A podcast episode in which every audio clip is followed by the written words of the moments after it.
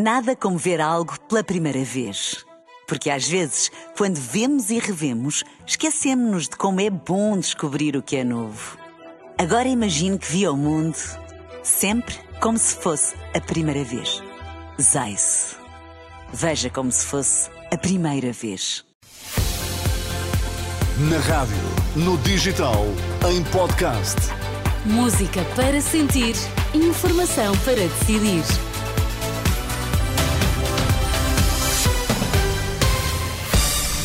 É tempo de notícias na Renascença. Começamos pelos destaques, Miguel. Longa se faz a espera em muitos serviços hospitalares eh, do país, eh, por via, sobretudo, do aumento de infecções respiratórias. Nesta edição das 7 vamos estar em direto do Hospital de Santa Maria, em Lisboa. Aumentos nas portagens anunciados pela operadora Brisa. Vamos conhecê-los nesta edição. São as notícias das 7 na Renascença.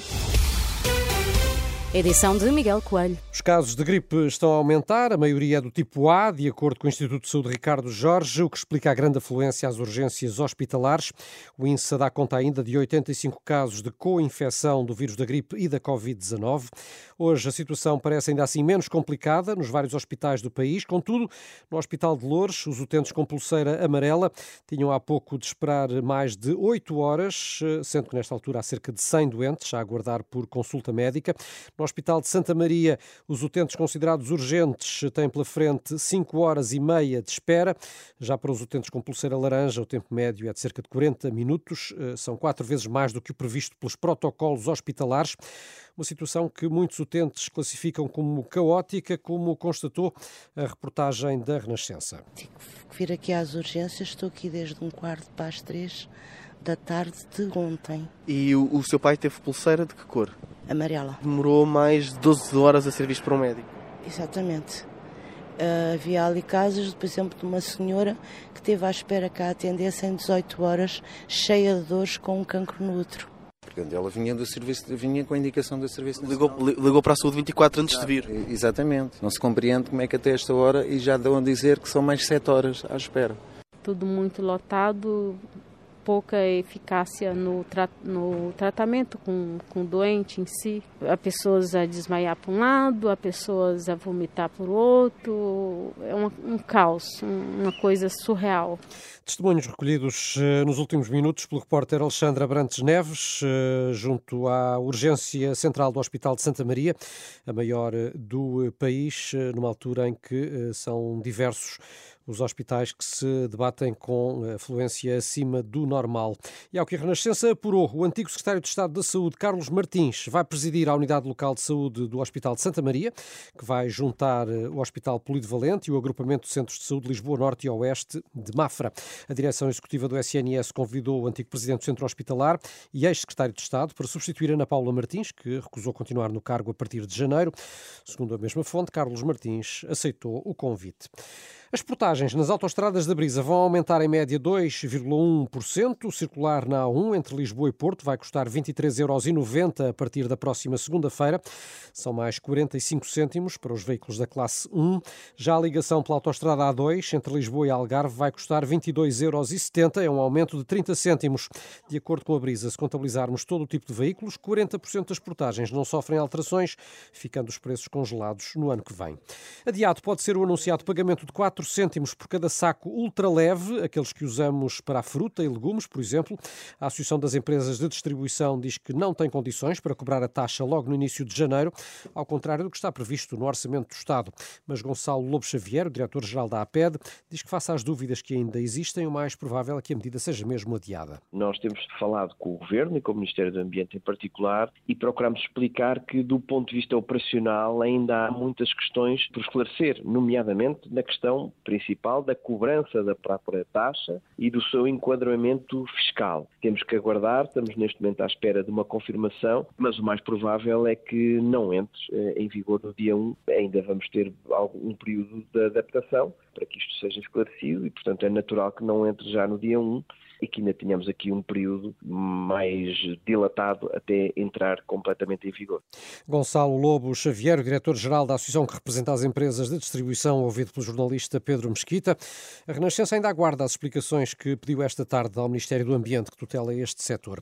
Trabalhadores do grupo Global Média estiveram reunidos em plenários esta tarde, depois de terem recebido um comunicado da administração dizendo que não iriam receber os salários de dezembro.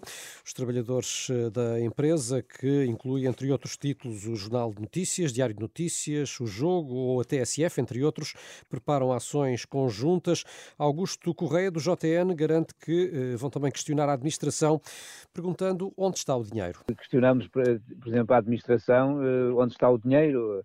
Uh, entraram certamente, queremos a indicação que entraram milhões de euros, ou mais de um milhão de euros, ou perto, ou passa de um milhão de euros indicações que temos de, de publicidade, de, de, contratos, os jornais continuam a ser vendidos, o grupo continua a trabalhar, nós continuamos a trabalhar chegamos ao fim de, ao dia 28 de dezembro e recebemos uma comunicação da empresa a dizer que neste momento não tem dinheiro para garantir os salários. Augusto Correia, do Jornal de Notícias, ouvido pelo jornalista Vasco Bertrand Franco sobre a situação que se vive no grupo Global Média e que eh, está também eh, na origem do processo de dispensa de cerca de 200 trabalhadores. E como é habitual às quintas-feiras, temos nesta edição das sete o economista João César das Neves, hoje para olharmos, Miguel, para o novo ano que está aí a chegar. Só mais quatro dias e 2024 aí estará, repleto de incertezas, mas também de possibilidades. É este exercício que lhe propomos, professor César das Neves. Boa tarde. Olá, boa tarde. Partilhar as suas preocupações e esperanças sobre o que pode trazer o próximo ano, talvez começando pelos principais riscos, quais são os que, os que identifica? Bem, nós temos riscos importantes. Eh, primeiro, as guerras, que continuam e que estão sempre a criar novidades eh, inesperadas. Temos riscos também na, no facto de, de termos eleições americanas, que não, não vão, vão assustar o mundo inteiro durante todo, todo o ano. Uh, em termos internos, uh, eu diria que as, as, coisas pioraram bastante este ano.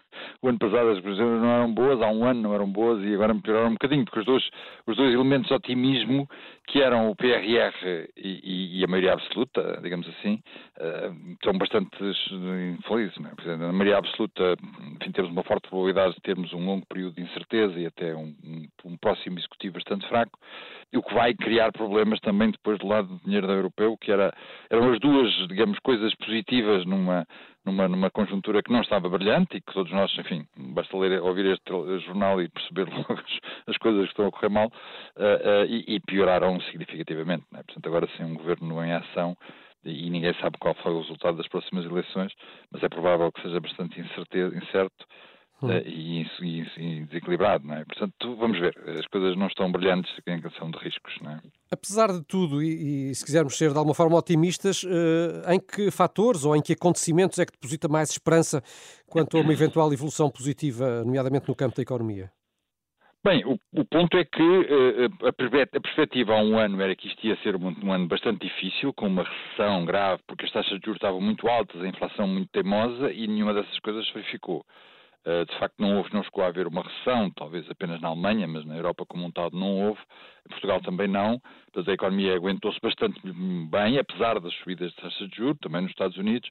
Uh, e, e, as taxas de juros, enfim, não estão ainda a descer, mas, mas, a inflação já desceu significativamente e, portanto, é provável que ao longo deste ano as taxas de juros comecem a descer, o que, evidentemente, facilita a atividade económica em geral eh, e, portanto, nesse lado, eh, e no meio desta situação, com várias perturbações importantes, tivemos vários bancos à beira da falência este ano passado, tivemos à beira de quase de uma crise financeira e nada disso verificou. E, portanto, até podemos dizer que, tudo somado, a situação está bastante melhor do que era previsível nesta altura. Por isso, também, talvez para o próximo ano as coisas estejam melhores do que podemos dizer agora. Esperemos que, que assim seja e que seja um bom ano também para si, professor César das Neves. Uh, continuamos a contar com os seus comentários em 2024. Obrigado. E para uh, concluir esta edição das sete, uh, com uma nota de uh, mais boa disposição, talvez, Filipa, dar conta de que em Espanha o Supremo Tribunal anulou a condenação de um condutor detido na noite de Natal quando empurrava o carro. Segundo a acusação, o homem foi apanhado alcoolizado a tentar deslocar o veículo a partir do exterior em pé, mas com metade do corpo enfiado no banco do motorista enquanto operava o volante com a mão. A Guarda Civil descreveu inclusive sintomas como cheiro de álcool, fala arrastada, gaguez, frases incoerentes e repetitivas. No entanto, O tribunal deu provimento ao recurso, uma vez que o homem uh, havia sido condenado por conduzir o que, não na estava. verdade, não fez. O tribunal, o tribunal considera que a condução manual sob efeito de álcool não é crime e que empurrar não é o mesmo que conduzir. Escusado será dizer que é bem possível que comecemos a, a ver aí por aí mais gente a empurrar, A os empurrar carros. carros, precisamente. 7 e, 7 e 9, aliás, boa tarde. Nada como ver algo pela primeira vez. Porque às vezes, quando vemos e revemos, esquecemos-nos de como é bom descobrir o que é novo. Agora imagine que viu o mundo sempre como se fosse a primeira vez. Zais. Veja como se fosse a primeira vez.